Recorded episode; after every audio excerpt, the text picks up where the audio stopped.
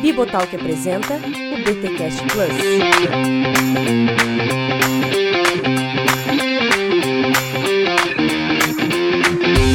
Muito bem, muito bem, muito bem. Começa mais um BTcast Plus, o de número 3. Eu sou o Rodrigo Bibo e estou muito feliz com os feedbacks que estamos recebendo desta série que iniciamos aqui no site podcast bibotalk.com. Os feedbacks estão muito bons. Aliás, ninguém falou mal. Então, galera, muito obrigado mesmo pelo feedback positivo que a gente tem recebido aí desta série de podcasts com base no livro Igreja Centrada. Aliás, já dou o primeiro recado aqui: o livro está em promoção na Amazon.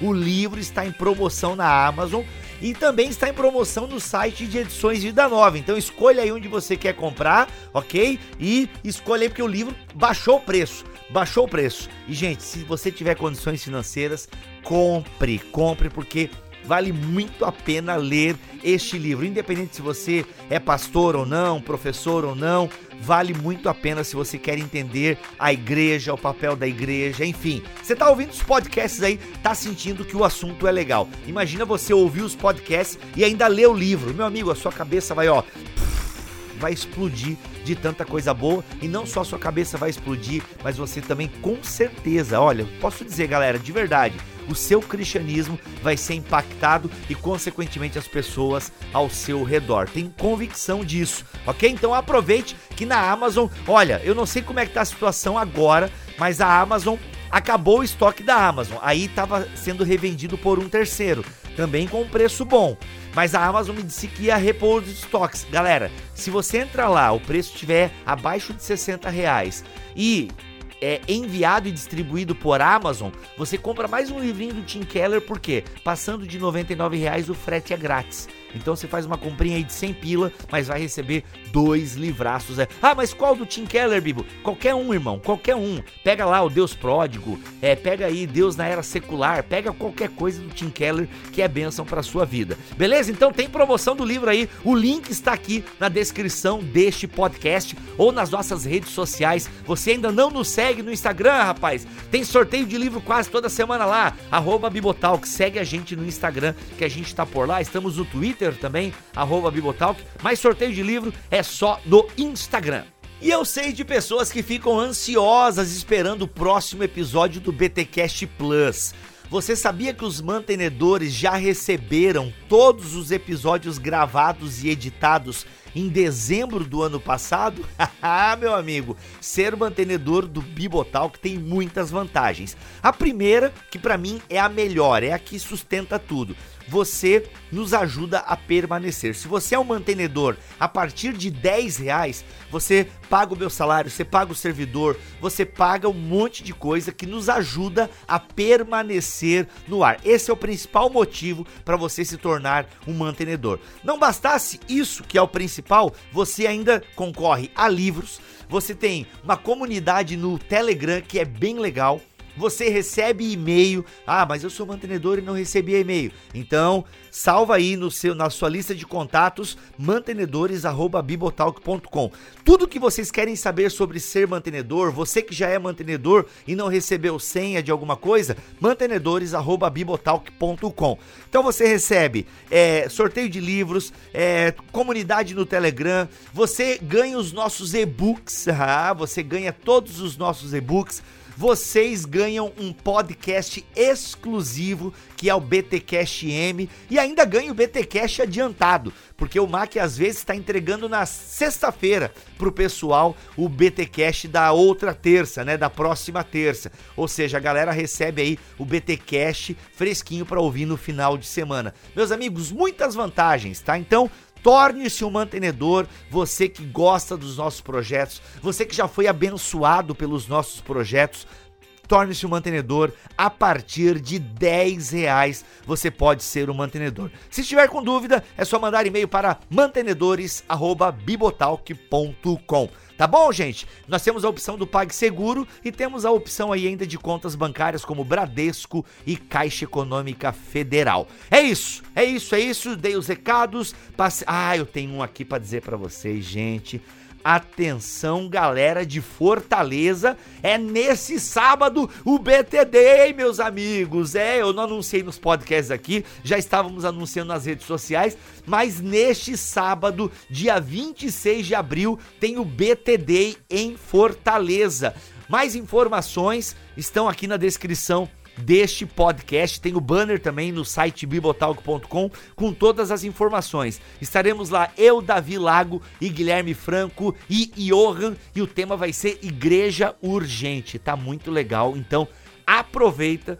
Você que é de Fortaleza e região e cola no BTD dia 26 de é, de, de, janeiro. Mas olha só, galera, muito importante você fazer inscrição até o dia 24, ou seja, até quinta-feira, porque sexta-feira a galera precisa comprar, programar coffee break e tudo mais. Então eu sei que eu tô avisando em cima do laço, mas dá os teus pulos e faz a inscrição até o dia 24 de janeiro, beleza? Para poder comer o coffee break legal e pá, então vai ser massa. E olha só, olha só, BTD em Porto Alegre. Atenção, gauchada, atenção, que vai ter BTD. Gente, eu não posso falar muito mais assim, porque vai ser, na verdade, dois dias que nós vamos ter em Porto Alegre que serão fantásticos. 5 e 6 de abril. Só marca aí na sua agenda. Você que é de Porto Alegre região, 5 e 6 você não pode fazer nada, você tem que estar tá aí na região, porque nós vamos ter um evento, um lançamento. Olha, gente, assim, ó, se tudo correr bem, sabe? Se Deus abençoar o negócio, se for da vontade de Deus, né? Se, se Deus quiser e assim permitir, como diz Tiago, nós vamos ter um lançamento maravilhoso no dia 6 de abril e no minto no dia, minto não, né? Eu me enganei. Quem mentiu o que, rapaz? Me enganei. No dia 5 de abril, a gente vai ter um lançamento show de bola, tá? Um lançamento show de bola e no dia 6 um BTD aí em Porto Alegre. Eu só posso falar isso para vocês. Então, você que é gaúcho aí, anota a data. E atenção que já temos a data do BTD original, né, do BTD tradicional, que é aquele organizado por nós aqui da casa, onde vai todo mundo do Bibotalk, dia 3 de agosto em Campinas. Pode marcar hotel, pode comprar passagem de avião, que dia 3 de agosto a gente vai fazer o BTD principal lá em Campinas. Aguardem mais informações. Gente, é muito BTD, é muito BTD. E vou dizer a última coisa antes do episódio, tá? Que eu já tô com muito tempo de recado aqui. Mas, se você quer um BTD na sua cidade, mande um e-mail para podcast@bibotalk.com. Mas já adianto, se você quer um BTD na sua cidade, você banca o BTD. Então assim, se você é membro de uma igreja, não adianta você mandar e-mail para mim. Tem que ser, a não ser que você seja ligado à liderança. Ok, gente? Porque quando acontece um BTD que não é o BTD original, que acontece em qualquer outra cidade que não seja de Campinas, são as igrejas que bancam todas as coisas. Beleza? Então, é bom eu já dar esse disclaimerzinho aí, porque não é assim, ah, eu congrego na igreja tal, vem fazer um BTD aqui. Não, peraí, eu preciso falar com quem manda nas finanças, na igreja e tal. E aí, entendeu? É isso então, gente. Vamos para mais um episódio do BTcast Plus.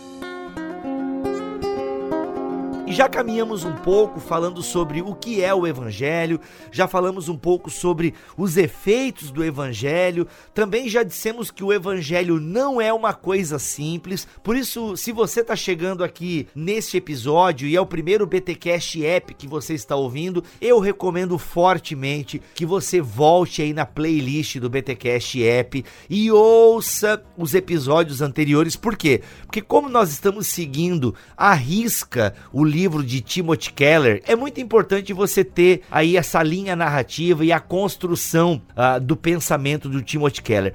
Aliás, galera, e jogo a pergunta para mesa aqui, essa ideia de construção de pensamento é fundamental para a gente conseguir discernir evangelho e efeitos do evangelho, porque é onde geralmente a galera tem confundido uh, tem se perdido, né? E o Keller vai construindo isso muito bem ao longo do livro dele, né? É um livro muito encadeado, né? As, as coisas, a, sistematização dele é muito clara, né? Então é importante construir mesmo esse pensamento e caminhar com ele porque as, as tentações aí do moralismo, uhum. da religião e da irreligião, né? Elas são imensas, né? É, até para você entender, a gente vai usar até bastante essas diferenças, né? Esses dois extremos em torno do evangelho, e é importante você ter ouvido os episódios anteriores. Igor Miguel, o evangelho influencia todas as coisas. Eu acho que a galera gosta mais dessas partes, né? É, é, é. Eu, eu, o pessoal gosta mais dessa, porque assim, ah, então agora chega a parte que eu faço alguma coisa. é, mas na verdade isso, isso mostra um problema, né? Isso mostra uma ansiedade que, que existe no ser humano de controle, né? E de tentativa uhum. performática de ser aceito por algum tipo de desempenho. Né? E, e, e, o meu temor é que esse ativismo oculte justamente um, um moralismo, né? E, e, por, isso que o, por isso que o Keller é cuidadoso, assim, né? De já começar entrando uhum. de sola, deixando claro que o evangelho é a plataforma de onde emergem uh, toda a atividade cristã e todos os feitos cristãos. Então não é simplesmente agora é minha vez de fazer alguma coisa, até porque o que nós fazemos, se a gente toma lá Efésios 2,10, né? O apóstolo Paulo, depois de mencionar que nós somos salvos pela graça mediante a fé, isso não vem de nós, é dom de Deus, tarará, Paulo vai dizer logo depois, né? Porque somos feituras dele, criados em Cristo Jesus para boas obras. E muita gente fala, mas continua o texto. Obras que o Senhor de antemão preparou para que hum. andássemos nelas. Então, até a obra do cristão é uma obra Isso. graciosa. Uhum. Até os feitos dos, dos, cristãos não são feitos autônomos, são feitos que são é, produzidos pelo próprio Deus, né? A, a, a, nossa resposta, que a gente muita gente acha que é nossa, né? Mas na verdade uhum. a gente uhum. tem que lembrar que o, o, a inquietação, a boa inquietação cristã que emerge do evangelho, emerge de um coração a, a que ama quem Deus é e quem Cristo é, a partir do que o evangelho comunica, né? Então a nossa disposição para o serviço, a nossa disposição para o discipulado, uhum. a nossa disposição para lutar contra o pecado emerge diretamente proporcional e vem na mesma proporção que da nosso, do nosso fascínio e amor por quem Deus é. Né? Então, é, é, e como Deus é e como Deus nos foi revelado? E nos foi revelado a partir da realidade do Evangelho. Né? Uhum. Né? Então, é, é, é por isso que a gente tem que tomar muito cuidado com esses dualismos, né? com essa, essa pira que a gente tem de polarizar as paradas, porque isso, isso uhum. atrapalha a gente conectar e colocar bem amarrado os feitos de Deus e a nossa reação aos feitos de Deus, né? Lembrando de Paulo em Filipenses, que é ele que opera em nós o querer e o realizar, né? Enfim, eu acho que isso é um ponto que, para mim, é, nessa fase agora do, do, do Keller para frente, mesmo quando ele vai enfatizar a dimensão prática, vocês vão observar aí, a gente, quem, quem tá lendo o livro, uhum, né, vai observar uhum. que ao tempo inteiro ele tá preocupado em amarrar essa ação com o que ele foi, que foi dito inicialmente, né, que é a noção do que é o evangelho, etc. Né. Sim. Né? Eu tava lendo Paulo aos Coríntios, né, e ele fala uhum. da mensagem da cruz, né, ele enfatiza muito. E, aliás, eu tô lendo também o livro do Carson, que é parceiro do Keller. O Keller volta e meia cita o Carson aqui. Sem dúvida. Que é o livro da Fiel, a cruz e o ministério cristão. E, uhum. e, cara, e essa é a palavra da cruz, né? Ou seja, Paulo chega exato, até os coríntios, exato. que né, tem as suas filosofias, era a galera cheia, né, tipo, de coisas, uma, uma, uma comunidade muito ativa que fazia as coisas. E Paulo falou: não, gente, nós temos que entender que o evangelho é poder de Deus e é esse poder de. Aliás, é, essa até é uma. Como é que vocês entendem isso? Eu sei que foge um pouquinho da pauta aqui do Keller, mas é, eu acho que é importante. Né? É o poder de Deus, ou seja, é um poder, eu posso entender assim, que é um poder de Deus em nós e é esse poder que me dinamiza, Exato. que faz com que as coisas aconteçam na minha vida. Exatamente. Quando, quando Deus né? quer, quando Deus exerce, como que Deus exerce o seu poder para salvar? Ele o faz por meio do evangelho. Justamente, né? justamente. Muito bom. É isso aí.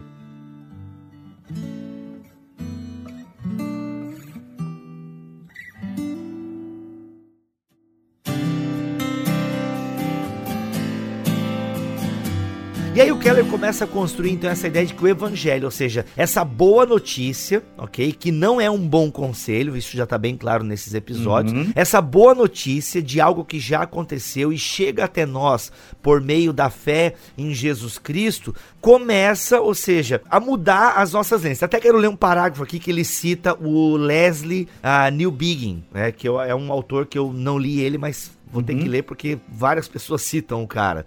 A narrativa é, cristã é, né, o cara Ultimato. Eu, eu, li já um capítulo dele de um, de um livro da Ultimato, uhum. que eu nem lembro o nome, A Sociedade é. Pluralista. O missiólogo, é, né? Ele, ele, fala sobre pluralismo, é um livro sobre O Evangelho em uma Sociedade pluralista. pluralista. É o nome que, do lançamento da Ultimato. Aliás, é um cara que até ninguém lança muito o cara aqui, né? É, tá amigo, começando a chegar as coisas assim, devagarzinho. É, né? É, é, essa literatura missional cita muito ele, né? Aí uhum. a galera vai atrás mesmo. Inclusive, essa citação do Newbegin é dessa obra, essa citação aí, a narrativa cristã. Oh, é verdade. Olha aí, é, a narrativa cristã oferece um conjunto extraordinário de lentes, não algo para o qual olhamos, mas através do qual olhamos, que é muito parecido com a citação do Lewis em Cristianismo Puro Simples, né? Alguém lembra de cabeça aí, que é o do uhum. sol? eu amo, eu amo o cristianismo não como é como quem ama o sol, não porque eu o vejo, mas porque através dele eu vejo todas as coisas, alguma coisa Isso. assim, né? É, né? Isso aí. Essa ideia de que o é muito bom. Vocês entenderam, né?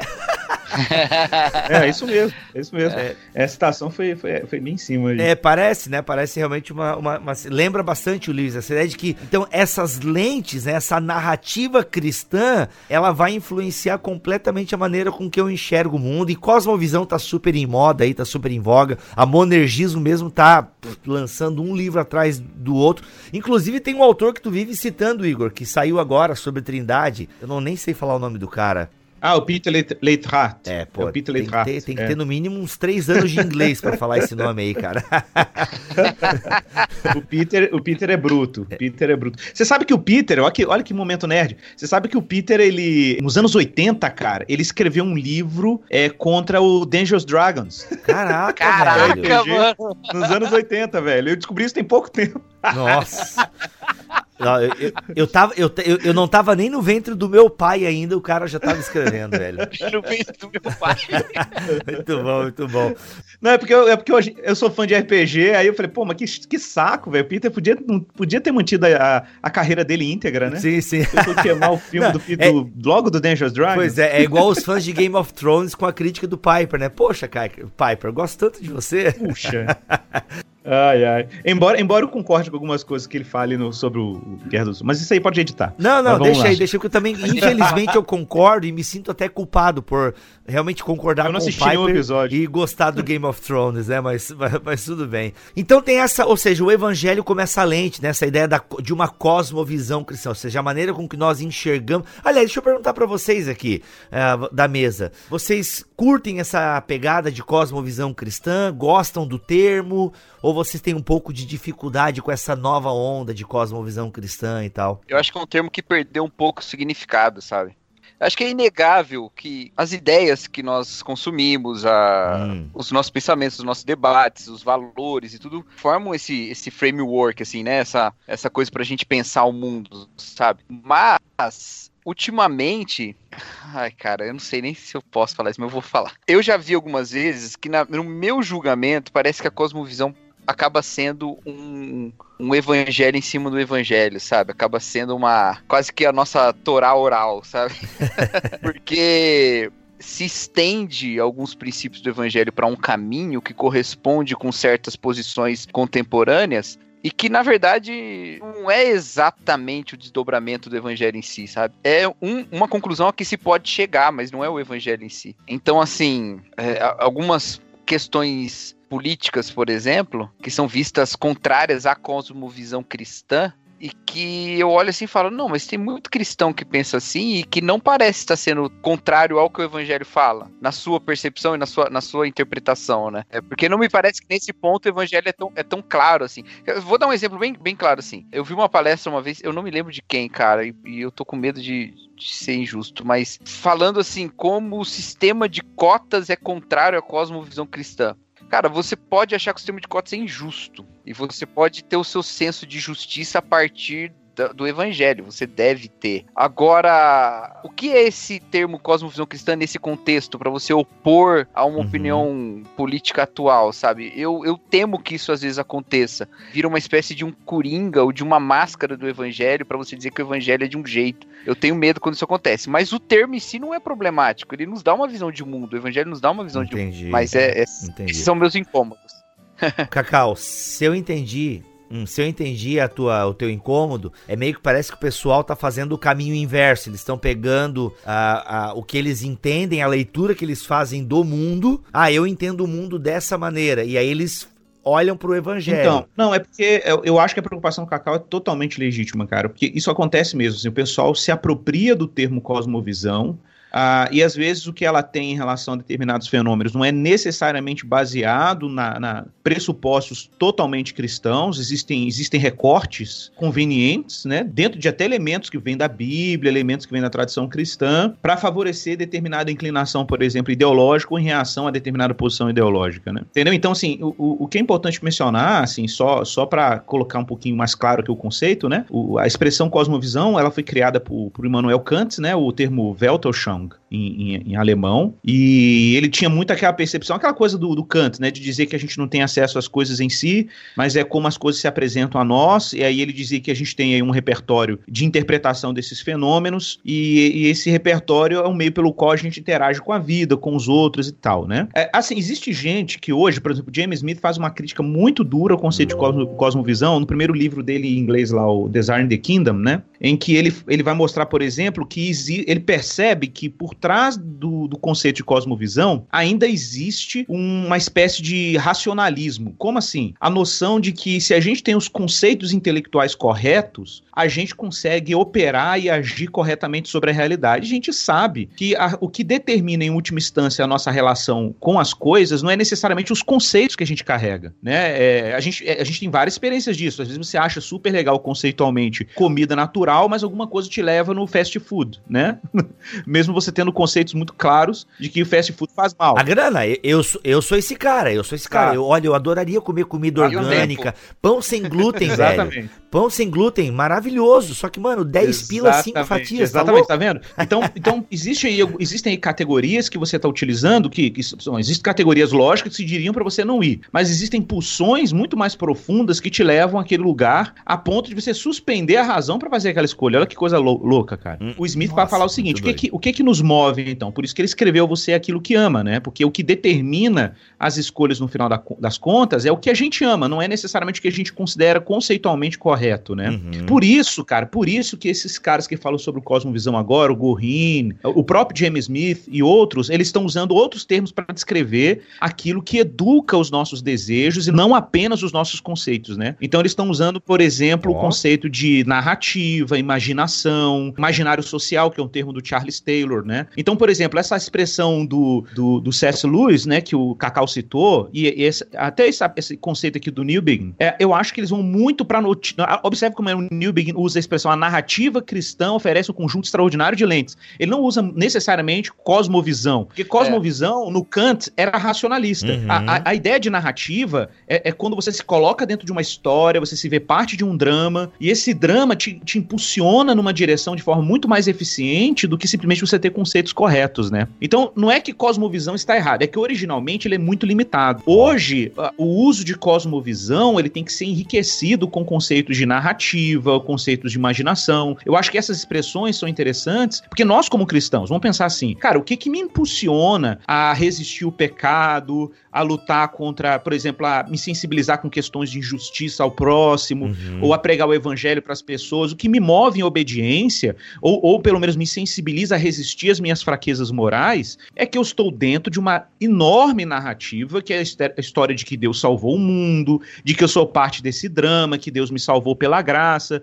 que o meu destino é eternidade. Então, essa narrativa, ela, ela não forma meramente os meus conceitos, ela, ela me apaixona, entendeu? Ela educa as minhas pulsões, meus afetos, né? Como dizia o Jonathan Edwards lá, né? As minhas afeições religiosas, né? Então é, é, é uma outra instância de educação cristã. Então simplesmente falar assim, a cosmovisão cristã, é, o que, que a gente está querendo dizer? É simplesmente crenças, né? Eu postei esses dias aí no Face, não sei se você viu, deu um, um pouquinho de, de falação, né? Eu postei lá, né? Que para mim a, a, maioria dos evangélicos, infelizmente na minha, no meu contato, e aquilo era uma só, uma, somente uma suspeita, mas eu acho que qualquer pessoa que conhece o mundo evangélico evangélico no Brasil sabe disso, não saberia dar razão da sua fé, por exemplo, por que, que é ser justificado, por que, que a gente crê, por que, que Jesus morreu na cruz e tal. Aí houve uma reação de pessoas dizendo: ah, cara, você está sendo gnóstico, as pessoas vão ser salvas simplesmente porque elas têm determinados conceitos. Olha, eu sou o primeiro a dizer que não. Uhum. né? eu, eu, eu, eu, eu, discordo absolutamente disso. Inclusive, o Keller vai falar isso aqui no livro, né? Que, que às vezes, se a gente não idolatra o, o ativismo religioso, a gente também idolatra o intelectualismo religioso. Então, eu não acho que é simplesmente você ter coerência intelectual sobre o que o cristianismo cristianismo é. é. Observa que o Keller fala isso aí nesse trecho aí que a gente está lendo, ele enfatiza isso, de que o evangelho é alguma coisa que afeta a existência, cara. É alguma coisa que afeta, não é simplesmente o campo conceitual, né? O evangelho nos coloca dentro de um drama cósmico, escatológico, sem precedentes, que Deus está reconciliando o mundo consigo mesmo e a gente é parte disso e isso nos afeta profundamente. Né? Isso não é simplesmente um, uma, uma tabela de conceitos. Então, quando eu pergunto para um cristão o que é justificação, é claro que ele tem que me dar uma resposta, é, como a gente fala, né, proposicional, ele tem que dar uma resposta clara sobre o que significa isso, mas eu não quero simplesmente que ele tenha um conceito decorado. É óbvio que não. Eu quero que, o, que justificação seja alguma coisa que está acontecendo na vida dele. Eu quero que uhum. fé seja o modo que ele responde à realidade do evangelho, que ele abraça existencialmente o que o evangelho significa, né? Então, quando a gente olha para o Newbegin, que eu gostei dessa expressão que ele usa aí, né, que é narrativa, né, que, que a narrativa cristã oferece um conjunto extraordinário de lentes. É isso. A gente está dentro de um drama, né? A gente está dentro até o drama é outro conceito que é importante de ser utilizado também, né? Porque é uma linguagem que vai para além de simplesmente uma tabela de conceitos que você tem. Não que eu ache que organizar a fé cristã em termos proposicionais, o que é a fé, como os catecismos fazem, né? O que é a fé, o que é a salvação, o que é a justificação, não tem o seu lugar. Eu acho que tem o seu lugar sim, porque no a nossa experiência com a narrativa cristã pode ser organizada de forma proposicional. O que a gente não pode é achar que apenas a proposição tem poder de impactar a vida de um cristão. Não é suficiente. A gente tem que se colocar dentro do drama da salvação, né? Então, para isso, eu acho que a gente tem, que fazer leituras expositivas da Bíblia, leituras contextuais. A gente tem que estar dentro de um ambiente litúrgico de adoração pública, como a igreja local, que vai formar também as nossas disposições a, a partir do evangelho. Então, não dá para simplesmente olhar para o evangelho como um fenômeno uhum. abstrato, não, entendeu? E o evangelho também não é um equipamento cognitivo que você coloca na cabeça e agora, ah, a partir de agora, minhas vontades todas correspondem ao querer de Deus. Não necessariamente, a gente tem que ser discipulado uhum. e educado né, na, na, nessa narrativa, como diz o Newton. Eu acho que a, a Bíblia dá um padrão para isso. Tem um termo que Paulo usa que para mim é, é muito caro, assim, eu, eu, me aprofundo muito nesse. É, é, pessoalmente, assim, quando ele usa essa palavra, eu sempre fico me, me detendo, assim, para entender o que ele tá querendo dizer.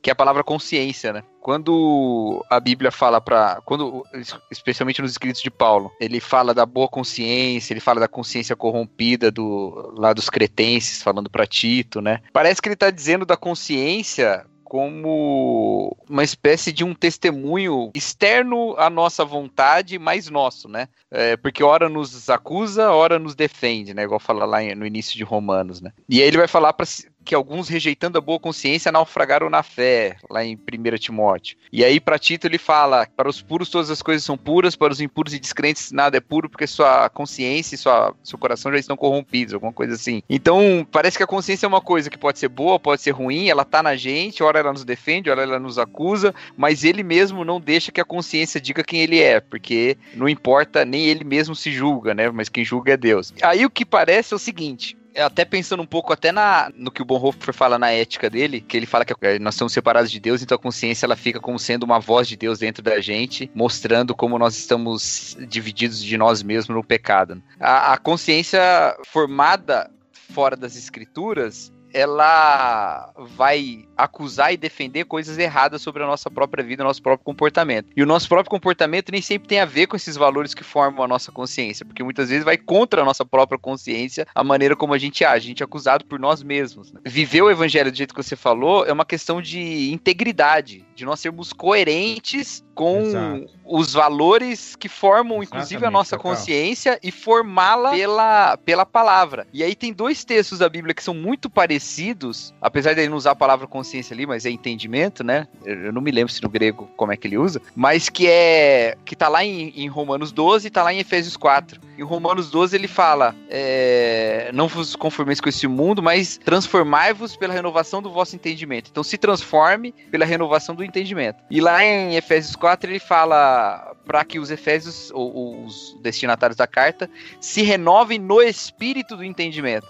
eu sempre gosto de pensar, eu não sei se eu estou exagerando um pouco no contexto aí, mas que os romanos, Paulo não conhecia, ele não tinha ido lá ainda. Então ele fala assim: olha, renova o entendimento e se transforma de acordo com o entendimento renovado. Para os destinatários da carta de Efésios, sejam eles os Efésios, sejam os Laodicenses, seja quem seja, ele já conhecia. E ele sabia o entendimento que eles tinham. Então eles falam: a partir desse entendimento que vocês têm, renove suas práticas. Porque não basta ter o um entendimento, tem que renovar as práticas também, né? Então eu acho que vai muito nesse sentido, nessa antropologia paulina aí. Se encaixa um pouco nisso aí também, né?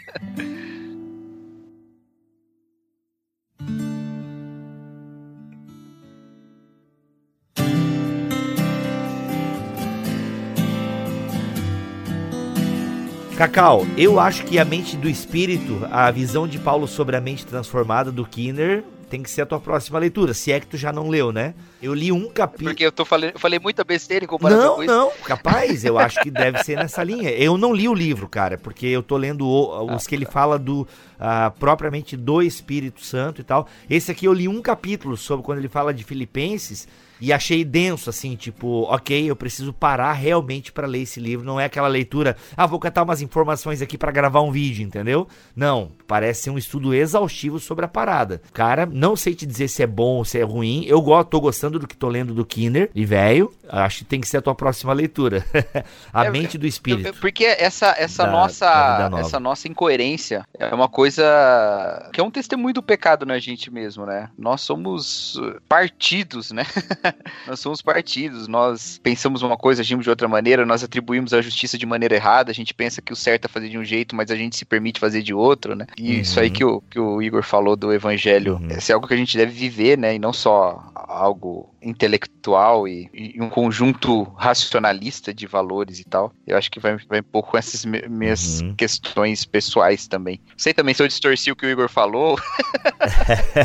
não, eu acho, eu acho que tem a ver, é porque, é porque na verdade verdade, nossa consciência também ela é fruto disso, né? Ela é fruto Exato. de um, uhum. é fruto de um, de, da gente se colocar num drama, né? Se colocar dentro de uma narrativa, de uma história da salvação. Cara, eu sempre fiquei muito impressionado quando o N.T. Wright diz, por exemplo, ah, ele, ele sempre chamou atenção para isso, né? Ele fala assim que a gente não percebe, mas os, as quatro narrativas da vida, obra de Jesus são chamados de evangelhos, né? Então é o evangelho segundo São João, o evangelho segundo São Marcos, né? Então, é, e, e se você para para pensar, é, por, que, que, por que, que a gente acha que o evangelho, é, por que, que tudo, aquele conjunto é o evangelho? Né? Porque a gente sempre enfatiza, Cristo morreu por nós, mas Cristo também viveu por nós. Né? Então, tipo, a, a, a, a existência de Jesus que culmina com o seu sacrifício é o todo da vida cristã e é o todo do evangelho. Então, Cristo, ele ofereceu uma existência na cruz. Mas que existência que foi essa que foi? A existência que nos está reservada. A, uhum. a vida de Jesus é a vida de todo cristão. Mas qual é, uhum. o, é o risco? O risco é o cristão querer viver a vida de Cristo sem a obra que Cristo realizou, né? Então, é, é. por isso, aí seria um moralismo, seria um pelagianismo, né? Você achar que salvação é imitação uhum. moral de Jesus. Não é simplesmente isso. Muito o evangelho evangelho, a boa nova, é que Cristo, pelo que ele fez na cruz e o que ele fez em vida, nos deu condições de acessarmos a vida que ele teve. Uhum,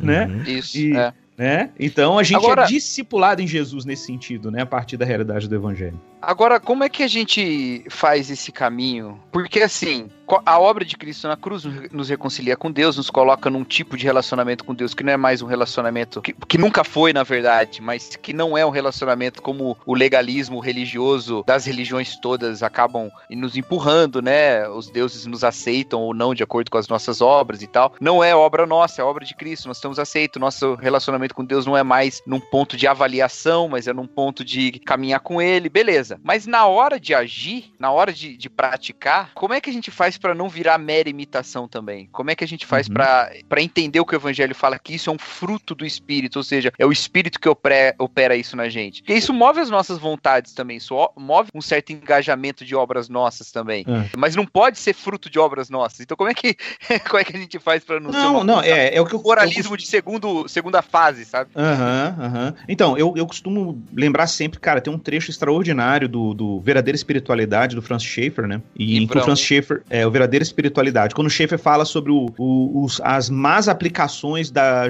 da doutrina da justificação nas igrejas, né? Então ele fala que tem igrejas que entendem que a justificação é importante para quando a pessoa se converte. Aí ele fala tem gente que vê que a justificação é legal, tem gente que ignora a justificação e acha que o cristianismo é só uma vida moral. E aí ele cita finalmente que, que é, a justificação, ou seja, o, o modo como a gente está diante de Deus pela fé, é o lugar de onde emergem todas as virtudes e todos os recursos que nós nós precisamos para viver uma vida de crescente semelhança com Cristo, né? Por que eu acho esse, esse, esse ponto importante? É que é claro que vai, que vai existir, depois da, da regeneração e depois da justificação, uma disposição para uma vida, se isso for real, né? Se isso aconteceu realmente, vai, vai, vai aparecer uma disposição nova para andar na vontade de Deus e querer imitar a Cristo, né? Então aí você vai falar assim: ah, mas é um esforço. Eu vou lá e faço um esforço. É claro que é um esforço, é, mas é um esforço que nasce da onde? É um esforço que nasce de um novo amor, de um novo amor. Por isso que Jesus é claro: aquele que me ama, guarda os meus mandamentos. Observe. Quando Jesus fala aquele que. É, o Piper chama muita atenção para isso, né? Porque muita gente lê isso invertido, assim, tipo,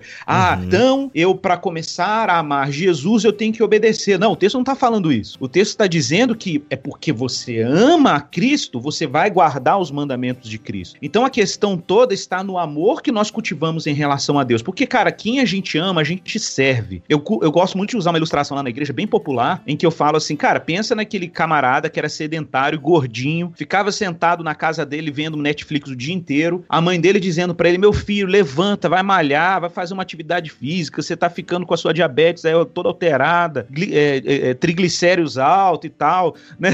E aí, de repente, o moleque não tem aquele ânimo, não, mas não tô afim, não, aquele preguição. Até que um dia uma moça malhadinha da escola flerta com ele, ele fica apaixonado, ele fala, cara, eu tenho que correr atrás do prejuízo. E o cara começa a malhar, fica magrinho, fortinho. O que aconteceu com ele? Que a mãe dele não conseguiu convencer ele, né? E de repente ele criou disposição para fazer o que ele não conseguia fazer antes. Ora, o que, o que fez isso foi o amor, velho. Entendeu? Tipo assim, ele, ele encontrou um objeto de amor, é, entre aspas aqui, objeto, né? Um objeto de amor que o cativou e fez ele ter disposições que ele não tinha antes. Então, é, é, é bem nesse sentido, assim, o que nos move em direção à santificação, à imitação de Cristo, é o que o Evangelho produziu em nós. O que o Evangelho produziu em nós, ou despertou em nós, como diz Agostinho, né? A tua palavra me feriu, então eu amei, é um amor crescente em direção a quem Deus é. Então é claro que existe aí um esforço, né? Porque todo amor envolve um sacrifício. Esse cara gordinho foi malhar, mas, mas ele, ele foi movido por uma persistência, mas ele sentiu dor muscular, ele tinha que acordar de manhã e tudo. Mas o que faz ele fazer isso? Era quem ele amava. O que o evangelho faz no final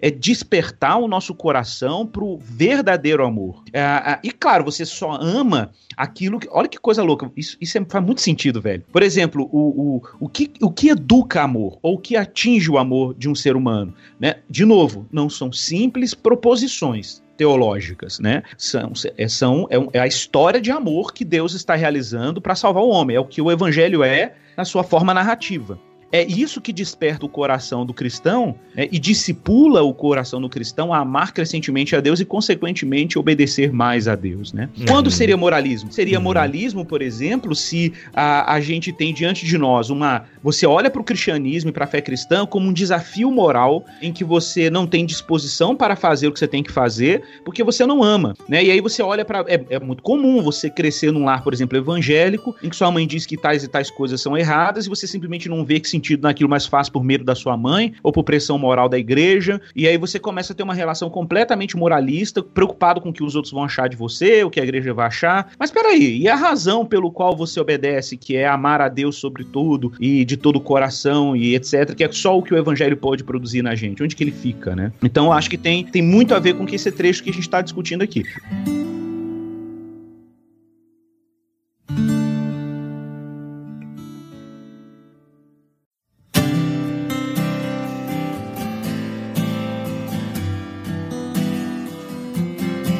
Ok, depois de estarmos extasiados aí por essas palavras do Igor Miguel, aliás, se eu fosse você, eu voltaria toda essa parte que o Igor acabou de falar e ouve. Você, olha só, seu espertinho, você que costuma ouvir aí o podcast em velocidade 2, duas vezes mais aí, ó, ouve normal aí, porque vale muito a pena pegar cada palavra. Mas, gente, vamos aqui voltar para o livro do Timothy Keller, mas para ser bem sincero, eu amo quando a gente foge, porque o livro a galera pode ler, tá? Então eu adoro essas, essas digressões, mas que no fundo, se a gente vai ler o livro aqui, tá tudo no livro, né? Só que com outras palavras e outros complementos, assim, que eu acho muito legais. O Keller traz, então, bem no início desse capítulo, capítulo 3, cujo título é O Evangelho Influencia Todas as Coisas. Quando ele vai falar da riqueza do Evangelho, ele cita três tópicos aqui muito interessantes que eu quero ler para vocês e depois aí os nossos amigos da mesa vão dar uma pequena explanada. Ou seja, essa riqueza do Evangelho é como se fosse uma espécie de um esboço do Evangelho e ele, como bom presbiteriano, divide em três partes partes, tá? O filho de Deus.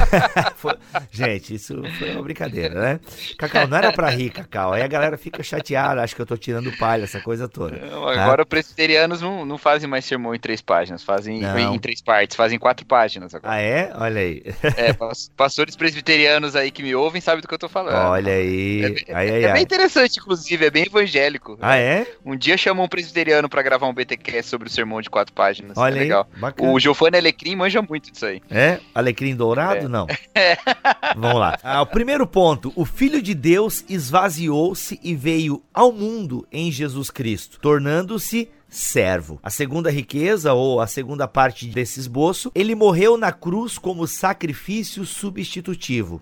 E o terceiro ponto, ele ressurgiu do túmulo como as primícias ou primeiros frutos de um mundo inteiramente renovado. Isto é, cada uma dessas três verdades pode ser desenvolvida para mostrar que são infindáveis as implicações do evangelho. Ou seja, a gente está dizendo aqui que ele influencia todas as coisas e ele influencia a partir desses três pontos. Igor, essa encarnação aí, né? Essa, esse aspecto de cima para baixo, como é que é? Como é que isso me influencia, né? Já que eu quero, não, me diz aí o que eu tenho que fazer, essa, essa coisa horrível e horrorosa uhum, que uhum. nos prende. E acho que você já entendeu, né, querido ouvinte, que não é essa fome, não é esse tipo de amor que vai sustentar a nossa espiritualidade. Mas como é que então essa, esse aspecto de cima para baixo é, vem até nós? Como é que é isso daí? Então, é, não sei se vocês perceberam, o que ele chama de esboço aí, é, na verdade, são como se fossem três atos, né? A gente pode usar uma língua do uhum. teatro aqui, que eu achei bem conveniente, que a gente falou de drama, né? Drama, narrativa. Né? Então, uhum. vamos pensar que são três grandes atos que foram feitos ah, na obra de Cristo. Então, é, Deus em Cristo veio ao mundo ah, e se encarnou, se esvaziou, que é a kenosis em grego lá de Filipenses, né? Se esvaziou e assumiu a forma de servo, que é o esvaziamento de, de Cristo. Ele morreu na cruz, que é o sacrifício, como ele enfatiza, substitutivo, e que é um movimento que ele fala aí, que é um movimento de, de dentro para fora, o efeito que o evangelho produz de dentro para fora. E finalmente ele chama aí a ressurreição, que é uhum. de, de frente para trás, que é a questão escatológica mesmo. Bom, o primeiro aí, o que fica claro é que quando você vê Deus, que é o Todo-Poderoso, né, se despojando de sua glória, se esvaziando e vindo ao mundo, já é o primeiro grande efeito que o evangelho pode produzir é, na consciência do cristão e, claro, na, na, nas disposições de um cristão. É de que Deus está invertendo completamente a lógica dos poderes temporais, né, porque os poderes são assim, eles querem galgar o pico da montanha e Cristo está fazendo o movimento inverso, ele está saindo do pico da montanha e vindo em direção aos pecadores. E que Deus, a partir daí, Deus então é um Deus que ele se volta a criaturas completamente quebradas, vulneráveis, né, empobrecidas, e ele faz isso em direção às pessoas. Eu gosto muito de uma ilustração do David Platt, que ele não cita aqui, mas tem, tem relação com isso. O David Platt, no livro dele Radical, eu nem sei se esse livro tem em português, eu acho que sim, sei lá. Eu conheço ele como Radical em inglês, né? O David Platt tem um livro que ele fala assim que diferente de todas as religiões do planeta, o cristianismo é a única ou deveria ser a única religião que fala de um Deus que vem em direção às pessoas e não metodologias para as pessoas irem até Deus, né? Porque toda religião é isso, toda religião tem uma metodologia. Você faz tal coisa, uhum. segue o seguinte procedimento, né? Faz tantas obras, a, a, e para você chegar onde o sagrado está. O cristianismo é a única religião que fala que o sagrado que veio em nossa direção, porque nós não tínhamos condições de ir em direção a quem ele é, né? Ah, então isso, isso é o movimento de cima para baixo do evangelho. É que Deus penetra na vida humana por meio da encarnação do seu filho, né? E isso tem implicações assim é, profundas, né? Em toda a existência humana disso aí que o Igor falou agora, né, da, de como a, o cristianismo é a única religião, ou, ou de, de, como o evangelho fala, diferente de todas as religiões, de como Deus foi ao encontro das pessoas, né, o Bibo até colocou esses dias no, no Facebook, eu não sei se essa frase é sua, Bibo, se alguém... Cara... Você hum. falou que o, o, véu do templo rasgou porque Deus veio ao encontro do povo, né? Não, a frase, a frase é minha, mas eu me inspirei, acho que no comentário do Kinner, que ele fala justamente isso, né? Que quando o ah, véu ah, do templo se rasga, geralmente a gente vem muito com a ideia de que nós agora estamos entrando nos Santos dos Santos. E até vi que não é um pensamento errado, porque o autor aos Hebreus fala isso, né? Mas eu gostei dessa perspectiva uhum. que o uhum. Keller traz, é. e ele cita até Efe, é, Ezequiel, não vou lembrar agora quais, é, quais são os capítulos de Ezequiel que ele cita. Do rio que sai do templo. É, mas ele justamente. E também o próprio capítulo 1 de Ezequiel, eu lembro que quando estudei isso aí no, no seminário, essa ideia de que a glória de Deus se move pelos quatro cantos da terra, né? No caso, uhum. citando gente, não estou dizendo que que sou defensor da Terra plana ou algo do tipo, né? Mas é, estou citando textos de Ezequiel, ok? Essa ideia de que a glória de Deus sai, né? Então eu acho isso muito bacana e eu acho isso bonito, porque realmente quando a gente enfatiza demais, ah, eu entro agora no, no santo dos santos e a fumaça me esconde, só teus olhos me veem, né? Debaixo de tuas... Não, eu acho legal é. essa ideia de que não Deus sai ao meu encontro, né? Então eu acho isso muito bonito, essa inversão. Assim. E a gente até estava conversando sobre isso também, sobre espiritualidade, né? Naquele BTcast, no, uhum. na IBT também, né? De como a espiritualidade cristã uhum, não é uma uhum, maneira uhum. de manipular o sobrenatural, mas é de você viver a vida do espírito, do espírito que pela fé habita em você, né? É o contrário da, na perspectiva de nós acessarmos regiões misteriosas da existência, né? Uhum. E aí o Keller bota na segunda uhum. parte a morte reconciliatória como esse aspecto de dentro uhum. para fora do evangelho. Isso também quebra esse moralismo todo, porque a maior parte das religiões, como foi colocado também aqui pelo Igor antes, né, ela fala de nós fazermos coisas para sermos aceitos, né? Ela fala de nós realizarmos boas obras e aí Deus vai nos aceitar ou vai se manifestar na, na, nossa existência com dádivas, né? E o que o Evangelho diz é que essa obra já foi realizada e não por nós, né? Por Jesus Cristo. E essa morte, ela já nos coloca numa situação de reconciliação, né? Nós já estamos reconciliados com Deus, nós já somos filhos de Deus, né? E essa é uma, uma condição que não será alterada, né? Porque não depende de nós e das nossas obras, mas está na obra de Jesus Cristo. Uma vez que eu estava pregando sobre isso na igreja, eu levantei uma, uma ilustração que eu acho que encaixa bem. Né? Sim, é, é uma analogia bem quase direta do que a Bíblia fala, né? Mas imagina uma criança que foi abandonada pelos pais, bebê ainda, e foi acolhida num orfanato. E ela já no orfanato, ela vai. Um casal tenta adotá-la. Antes até dela ter consciência lá, o, o, Joãozinho, tenta adotar o Joãozinho antes dele ter qualquer consciência e tal. E por uma série de problemas, isso não acontece. Ele não é adotado por esse casal e ele volta pro orfanato, continua vivendo lá no orfanato. E ele começa a crescer. E quando ele tem cinco anos, um outro casal demonstra interesse em adotar, o leva para casa para passar um dia. E ele nesse dia aí que passa com esse casal, ele já rapidamente chama de pai, de mãe. Mas acontece que não não rola a adoção, não, não rola ele volta pro orfanato. E aí, quando ele tem seis anos, de novo, mais uma tentativa, e aí ele já vai um pouco mais inseguro, ele já se segura um pouco e ele não, não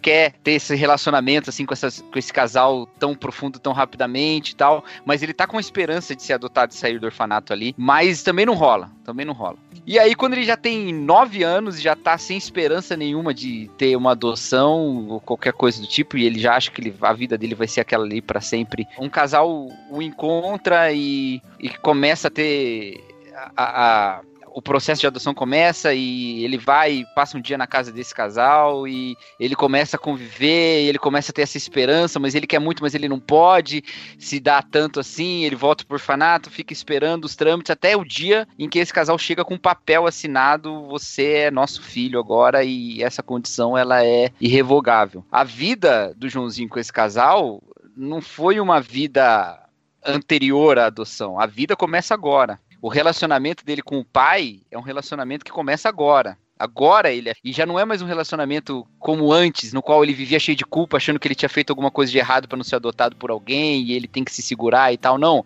a partir de agora ele é filho e acabou. Então as práticas, o relacionamento vem de uma condição de filho que é imutável. E essa condição é de dentro para fora, quer dizer, não é uma imposição de fora para dentro, mas agora a gente tenta nas nossas práticas, nas nossas práticas são práticas que devem ser condizentes com essa realidade do evangelho, essa realidade de adoção, essa realidade da morte conciliatória que já aconteceu. E não o contrário, tentando alcançar os méritos dessa morte, né? Não achando que o tempo todo essa nossa filiação, essa nossa reconciliação está em risco. Ela não está em risco. Ela já está definida. Então sejamos coerentes com ela, né? E me parece que é o que acontece acontece quando a gente vê no Sermão da Montanha, Jesus Cristo falando de um monte de questões ali, e isso antes da, da, do evento da crucificação, né? Ele falando de um monte de questões, são questões que tem muito mais a ver com o de dentro para fora do que o de fora para dentro. Tanto uhum. que no uhum. final ele vai trazer uma, uma figura que é a figura de uma árvore, né? A árvore dá bons frutos quando tá falando dos falsos mestres, né? A árvore não dá bons, ela não é uma boa árvore porque dá bons frutos, mas porque ela é uma boa árvore, ela dá bons frutos. Então os frutos devem ser condizentes com essa,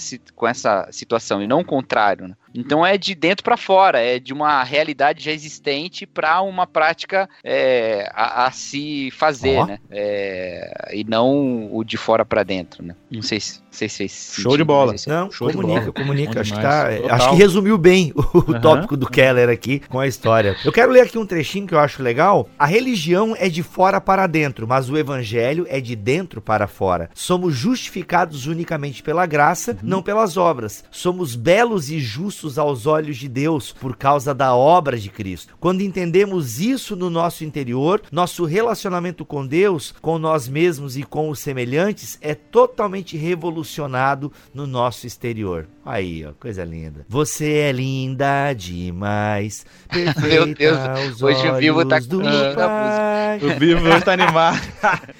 Ô, ô Bibo, Ai, eu sugiro gente. a gente matar Oi. logo o terceiro tópico aí, o, Isso. O de, de frente para trás? Vamos, não, vamos matar o tópico e matar o podcast. A gente não vai chegar no. Aliás, pois é, por isso que eu tô é, falando. Não, mata aí, mata aí, Vitor. A ressurreição e o aspecto de frente para. Isso aqui é louco. É muito. Mano, o reino de Deus é tudo inverso, mano. É o reino de ponta-cabeça mesmo. Fala aí. O, a ressurreição e o aspecto de frente para trás do evangelho. Então, esse, esse é um aspecto importante também. É, inclusive, o, o Keller ele explora bastante um conceito aí. really Todo mundo fala ele o já, mas ainda não, mas é, que é o uhum. paradoxo do reino, né? E muita uhum. gente não sabe a origem dessa expressão, né? Uhum. O, o, a expressão read but not yet, né? Que o pessoal fala em inglês. Então, essa expressão ela ficou muito conhecida aqui no, no, no, no Ocidente, né? Assim, ela se popularizou muito pela, pelos trabalhos de escatologia do, do George Led, mas quem criou essa expressão e cunhou ela, na verdade, foi um teólogo alemão, que é o Oscar Kuhlmann, né? O Oscar Kuhlmann que criou essa expressão. E aí ela acabou se popularizando. O George Led usa, o Charles Dodd, que trabalha as parábolas do reino, né? E aí um monte de gente na escatologia vem utilizando ele, o N. Wright usa também a expressão, né? E, enfim, na verdade, esse é um conceito importantíssimo, né? Porque é a noção de que a ressurreição de Jesus, e o, o surpreendido pela esperança do N.T. Wright explora também isso, é que a ressurreição de Jesus é uma espécie de é, intromissão do mundo vindouro no tempo presente, né? É como se houvesse uma, uma invasão dos planos escatológicos de Deus no meio da história. Ah, e é o que de fato Cristo está realizando na ressurreição dele. E isso muda absurdamente o modo como nós cristãos lidamos lidamos com questões é, da vida comum, né, da vida nossa no tempo presente. É, é, basta a gente lembrar, todo ser humano tem a sua vida afetada por alguma visão do futuro. Ou ele tem uma visão que no futuro ele vai morrer e acabou a vida, ou ele tem uma visão de que a alma dele vai desencarnar. Todo mundo vive a partir de um telos, né, que a gente fala, né, de, uma, de um horizonte, é, é, não digo escatológico, mas de um horizonte de do que, que vai acontecer depois que você morrer, né? E, e, e, essa crença, ela afeta de fato o modo como a gente vive agora no tempo presente. E isso é importante porque na fé cristã, como o Keller enfatiza aí, né, o cristão, por exemplo, tem uma preocupação com questões questões da vida presente, como o problema da injustiça, o problema da fragilidade humana, questões relacionadas ao desespero humano diante da morte ou diante da, da, da violência, etc. Porque de alguma forma nós temos, vivemos a vida agora, como ele diz, né? Hoje os cristãos vivem à luz dessa realidade futura. Evangelizamos, transmitindo o evangelho às pessoas, preparando-as para o dia do julgamento. Eu gosto muito frisar isso quando eu falei na conferência de Atos 29 desse, desse ano, é, e eu falei sobre justiça social e esse tema, né? E eu enfatizei isso lá. O cristão, por exemplo, quando estende a mão a um vulnerável para auxiliá-lo, ou para, por exemplo, dar um prato de comida para o faminto, ou para, por exemplo, em se alfabetizar uma criança, que, um, um adulto que não é alfabetizado, o que, que a gente está sinalizando com esse ato? Não é que a gente tenha pretensão de de estabelecer o reino de Deus por atos de justiça, porque a gente sabe que quem estabelece o reino é o próprio Cristo, né? Mas quando nós fazemos isso, nós estamos sinalizando o reino que está para vir. É como se eu dissesse pro, pro pobre, né, ao dar um prato de comida, que um dia virá em que Deus há de saciar toda a fome. Então tem um horizonte escatológico no modo como eu opero as ações cristãs no mundo presente, né? A, a mesma coisa para aquele que está ignorante, eu falo assim, né? A gente quando alfabetiza, alfabetiza uma pessoa não alfabetizada, eu estou dizendo que um dia o conhecimento do Senhor encherá terra como as águas cobrem o mar, né? Então, cada ação cristã, aí alguma pessoa pode dizer assim, ah, mas qual a diferença disso para a ação social, por exemplo, de um ateu ou de um espírita? A diferença é que o que me motiva a agir dessa maneira, né, é, é, é a minha esperança escatológica. Eu sou movido pelo fato de que Cristo já triunfou sobre o mal. Então, aquele mal que eu estou ali diante dele, né, uma injustiça, uma privação, é um mal temporário. Ele é um mal vencido, né? Não é, eu, eu não ajo em direção ao pobre movido pelo desespero ou movido pela revolta, né? Por exemplo, muitas ações inspiradas em ideologias seculares são baseadas em revolta, em ressentimento, né, em discursos de que existem classes inimigas de outra, né, luta de classe. Não, o que move o, o cristão em direção ao vulnerável não é um ressentimento, né, não é revolta, não é um senso de justiça inspirado em pressupostos seculares. O que nos move em direção ao vulnerável é a nossa esperança cristã, é o nosso horizonte escatológico, é saber que o mal que está no mundo é o mal vencido, né? E é por isso que a gente se mobiliza em direção aos pobres. Agora observe de novo que a gente está falando aqui dos efeitos do evangelho. Então é o que o evangelho, uhum. esse evangelho que nos afeta, né? De cima para baixo, de dentro para fora e de frente para trás, ou seja, do horizonte escatológico para nós, né? Como afeta o modo como ele transforma, né, a realidade que está ao nosso redor e tal. É claro que vai ter pessoas que vão questionar. Lembrando aí que o Timothy Keller, ele é um teólogo transformacionista. Ele acredita que o cristão tem um papel no mundo presente, né, na manifestando justiça. Por exemplo, ele, ele usa até essa expressão mais pro final aqui, não sei se vocês perceberam aí no cap, nesse parágrafo ainda, na página 58, o segundo, o segundo parágrafo na coluna da esquerda. Lá pro final ele até brinca assim, né? Mas que igreja seria essa? Né? Uma igreja que prega o evangelho e tudo. Ele até fala assim: olha, isso fará com que essa igreja se pareça com uma igreja tradicional ou talvez uma igreja reformada caiperiana, né? Então ele citou o Kuiper aí. Uhum. Porque o Kuiper, o Kuiper era um transformacionista nesse sentido. Ele entendia que a igreja local ela tem um papel de salgar a realidade, de afetar o mundo ao redor dela, né? Mas, mas percebam que ele tem um cuidado muito sutil, assim, de que esse horizonte escatológico, ele evita dois erros. O erro triunfalista, né? Que é o utópico de que ah, a igreja vai estabelecer o reino de Deus, né? A igreja vai instaurar uma nova realidade, ou vai produzir uma sociedade mais igualitária, tal. Então ele, ele quebra com isso, porque ele sabe que só Cristo pode fazer isso. Mas por outro lado, ele também evita o pessimismo, né? Ou uma indiferença em relação relação ao entorno social da igreja. E, e, de fato, é somente esse paradoxo do já, ainda não, né, que é um horizonte para frente que nos afeta para trás, né, afeta a nossa vida agora, que nos dá esse equilíbrio de evitar essas duas tentações, a indiferença, né, e o triunfalismo, que são duas tentações típicas do cristão na hora de dele agir. É, eu penso, e a gente até já gravou alguns episódios do BTcast sobre como o futuro influencia uh, o nosso presente, né, essa ideia. E, e, é justamente isso, cara. Isso, e aí você citou a questão do Telos, eu lembrei do Smith de novo, né? Tá em alta aqui no BTcast de hoje. Aliás, o Smith tem que estar tá em exato, alta em todas. Exato.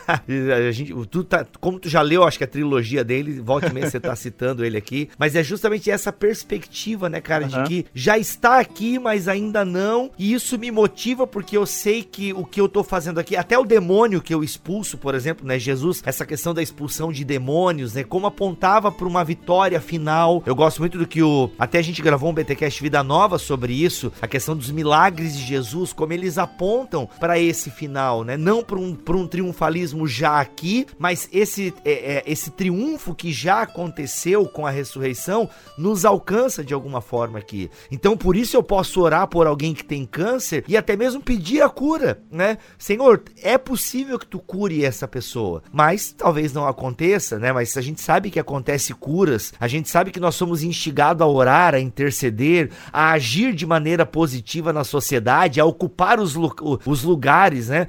Até, gente, pra gente encerrar esse papo de hoje aqui é, é, justamente essa parte aí, Igor. Esse parágrafo que você leu o finalzinho da página 58. É que, mano, quando eu li esse parágrafo, ele dá uma espécie de desespero, porque, mano, é muita demanda pra igreja, né? É claro que aqui eu acho que quando o Keller fala, e como eu já li parte final Ei. do livro, eu sei que o Keller não tá dizendo que uma igreja só tenha todas essas características, né? Óbvio que não. Óbvio porque que não, não, tem é. como, cara tipo envolvimento social, envolvimento com a cultura. São muitas frentes, são muitas Exato. demandas para que uma Exato. única igreja. Exatamente. É, o Bibo. Oi. Não, só só uma, um, desculpa te quebrar, cara, mas é não, porque isso que você tá falando é, impor, é, import, é importantíssimo. É, é, tipo assim, só para deixar isso claro, que eu, quem conhece o trabalho do Keller, por exemplo, ele tem um portal separado só para esse tipo de engajamento, né? Que é o Faith and Work é um ministério de fé e trabalho. Ele tem uma uhum. plataforma, uma outra, uma outra plataforma com obreiros específicos que trabalham somente com, esse, com, essa dimensão. Mas pensa que, que a preocupação dele não é, por exemplo, que a igreja tem uma ONG, que a igreja tem um projeto de empreendedorismo. Não é isso. É, é, é, é que a igreja ela capacita os seus membros a terem uma. uma a, eles equipa os seus membros a serem mais missionais, ou, ou seja, terem uma presença cristã mais intencional nas diversas esferas da vida humana, e que cada um esses crentes possam produzir iniciativas próprias ou possam se agremiar com iniciativas cristãs que favorecem essas pautas. Então, vou dar um exemplo. A gente tem aqui no Brasil uma associação dos psicólogos uhum. cristãos, a gente tem a Anajure, que é a Associação de Juristas Evangélicos. Não é que toda igreja tem que montar uma sociedade de advogados, mas a igreja tem que saber, por exemplo, estimular o seu membro, que é da área do direito, a se educar e se a, uhum. agremiar com outros cristãos que se educam em temáticas do direito, por exemplo, né?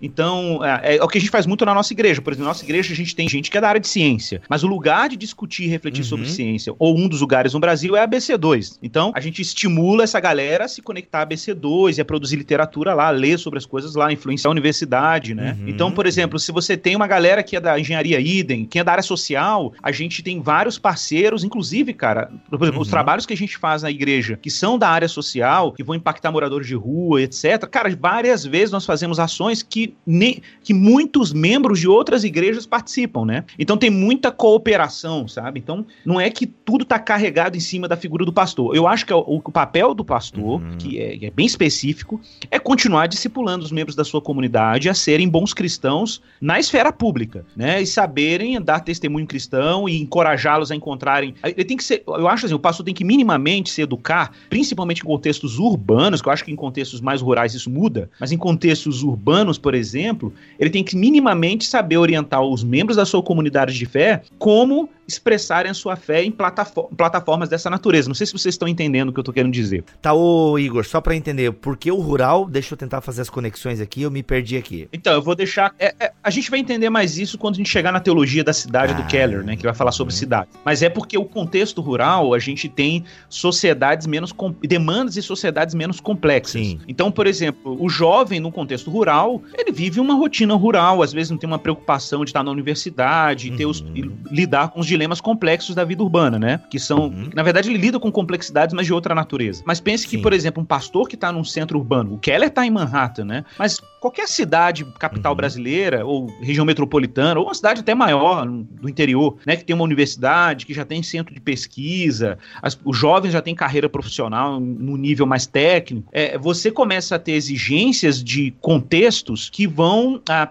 exigir do pastor também uma compreensão melhor desse contexto cultural que ele está inserido. Então, por exemplo, um pastor, cara, que trabalha com, com que as suas ovelhas, vamos dizer assim, os membros da sua igreja são membros oriundos da maioria de universidades, por exemplo. Vou dar um exemplo aqui da CEL, né, que é, que é onde que o Marcelinho trabalhou um bom tempo ali em, na, em Campinas, que está colada na Unicamp e a maioria das pessoas que frequentam a igreja lá, que você foi comigo lá, né, Bibo, uhum. são universitários. Cara, aquele, um pastor desse tipo de igreja, ele tem que ter um preparo uhum. para lidar com determinados dilemas, orientar os seus membros a se engajar engajar em determinadas dimensões da vida, que são muito mais complexos do que aquele que está no interior, por exemplo, né? Que a maioria dos seus membros são, é, são camponeses, por exemplo. Entendi. Uhum. Faz muito sentido. Então, mas, mas o que eu acho legal uhum. é a gente pensar assim, que o Keller é um pastor que tem uma influência do Kuyper é muito forte, ele é um neocalvinista, né? Uhum. Ah, e, e, e, por isso ele tem essa preocupação de que os membros da sua comunidade de fé não sejam apenas cristãos, mas sejam cristãos que dão testemunho. Nesse ponto, eu acho que realmente pode rolar uma tensão com o Michael Horton. O Michael Horton é muito é, two kingdom theology, né, que a gente chama, né, teologia dos dois reinos, né. Por exemplo, o cristão não tem que necessariamente se preocupar com o modo cristão de dar testemunho, de viver, por exemplo, a engenharia, a educação e a ciência. Ele entende que não, que a graça uhum. comum é suficiente para ele operar, fazer o que ele tem que fazer lá e pronto. Pro Keller não. Pro Keller existe uma uma mentalidade, existe uma, uma, uma sabedoria cristã que, ah, uhum. que traz muita riqueza para o modo como o cristão lida com as questões ordinárias, né? Uhum. Então talvez esse seja um ponto de diferença sim, entre o Keller sim. e o Horton, que é bem sutil, mas é importante mencionar, né? E, e tá? Por isso essa citação de Kuyper aí, né? Do Kuyperianismo. É, essa questão que tu levantaste, Igor, a gente vê muito forte, por exemplo, na questão da educação, ah, quem está ocupando os lugares, os conselhos, né? Por exemplo, a gente vê muito hoje em dia a igreja lutando com a questão uhum. da identidade de gênero, ah, toda essa batalha que está acontecendo acontecendo por aí. Mas esse pessoal já foi ocupando essas cadeiras e essa discussão anos atrás, décadas atrás. E, e os cristãos nunca se preocuparam, né? Em tipo, ah, vamos formar pessoas. Você que é da área da pedagogia, por exemplo, né? Ou da área de história, que é o Cacau. Então nunca houve essa preocupação. Não, não, não precisa ter professores cristãos da área de história. Mas talvez precisasse, justamente não para ter uma visão cristã da história, história, antes que o Cacau entre aqui e me chute, mas não, tentar ensinar história sem esse viés político partidário que dizem que acontecem nas escolas, né? Não tô nem dizendo que sim, nem dizendo que não, mas,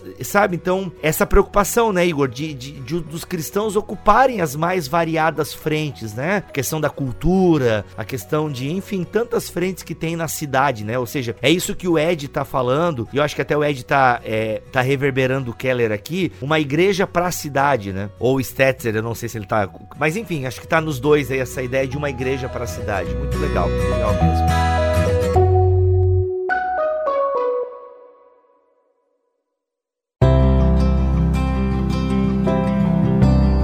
Para encerrar aqui, gente, eu quero ler um trechinho do Keller que pra gente, acho que amarra bem tudo isso que a gente vem falando aqui. Tá na página 58, na segunda coluna, o primeiro parágrafo lá em cima. Pouquíssimas igrejas, denominações ou movimentos integram todos esses ministérios e ênfases. Creio, porém, que uma visão abrangente do evangelho bíblico, isto é, uma visão que abrace os aspectos de dentro para fora, de cima para baixo e de frente para trás do evangelho, defenderá e cultivará a todos. É esse o significado de igreja centrada. Muito bem, gente, olha só, nem passamos por todo o capítulo 3 e a, o nosso objetivo era ir até o capítulo 4, mas tá gostoso, o papo tá fluindo. E aí, o que, que você tem achado do BTcast App? Não deixe de comentar. Igor e Cacau, vocês querem dar uma palavra final ou só querem dar tchau? Eu só quero dar tchau.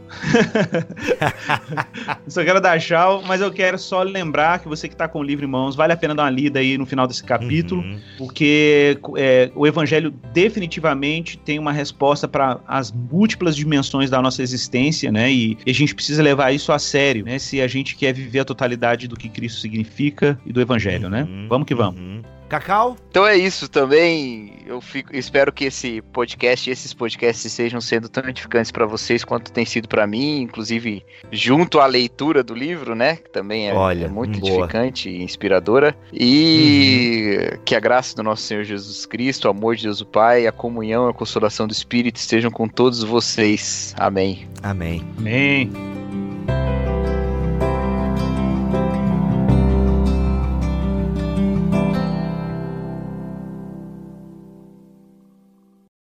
E o Keller vai construindo isso muito bem ao longo do livro dele, né? Uhum. Bem, enfim, foi uma coisa que não tenho que acrescentar, ok? Vou continuar aqui. Ah, eu tava eu, no eu... mudo aqui. Ah, é? Então fala, Cacau, para eu não ficar nesse vácuo assim, tipo, que eu deixei a, a, bola quicando e ninguém chutou, porque. Não, beleza, Bibi, isso é bem óbvio, ok, segue, né? Então só fala uma coisinha aí para não ficar aquele vácuo horrível. Beleza, Bibi, isso é bem óbvio. Não, tô É! Ô, oh, amigão, só tem amigo bom. Não, é, eu vou falar assim. Este podcast foi editado por Bibotalk Produções.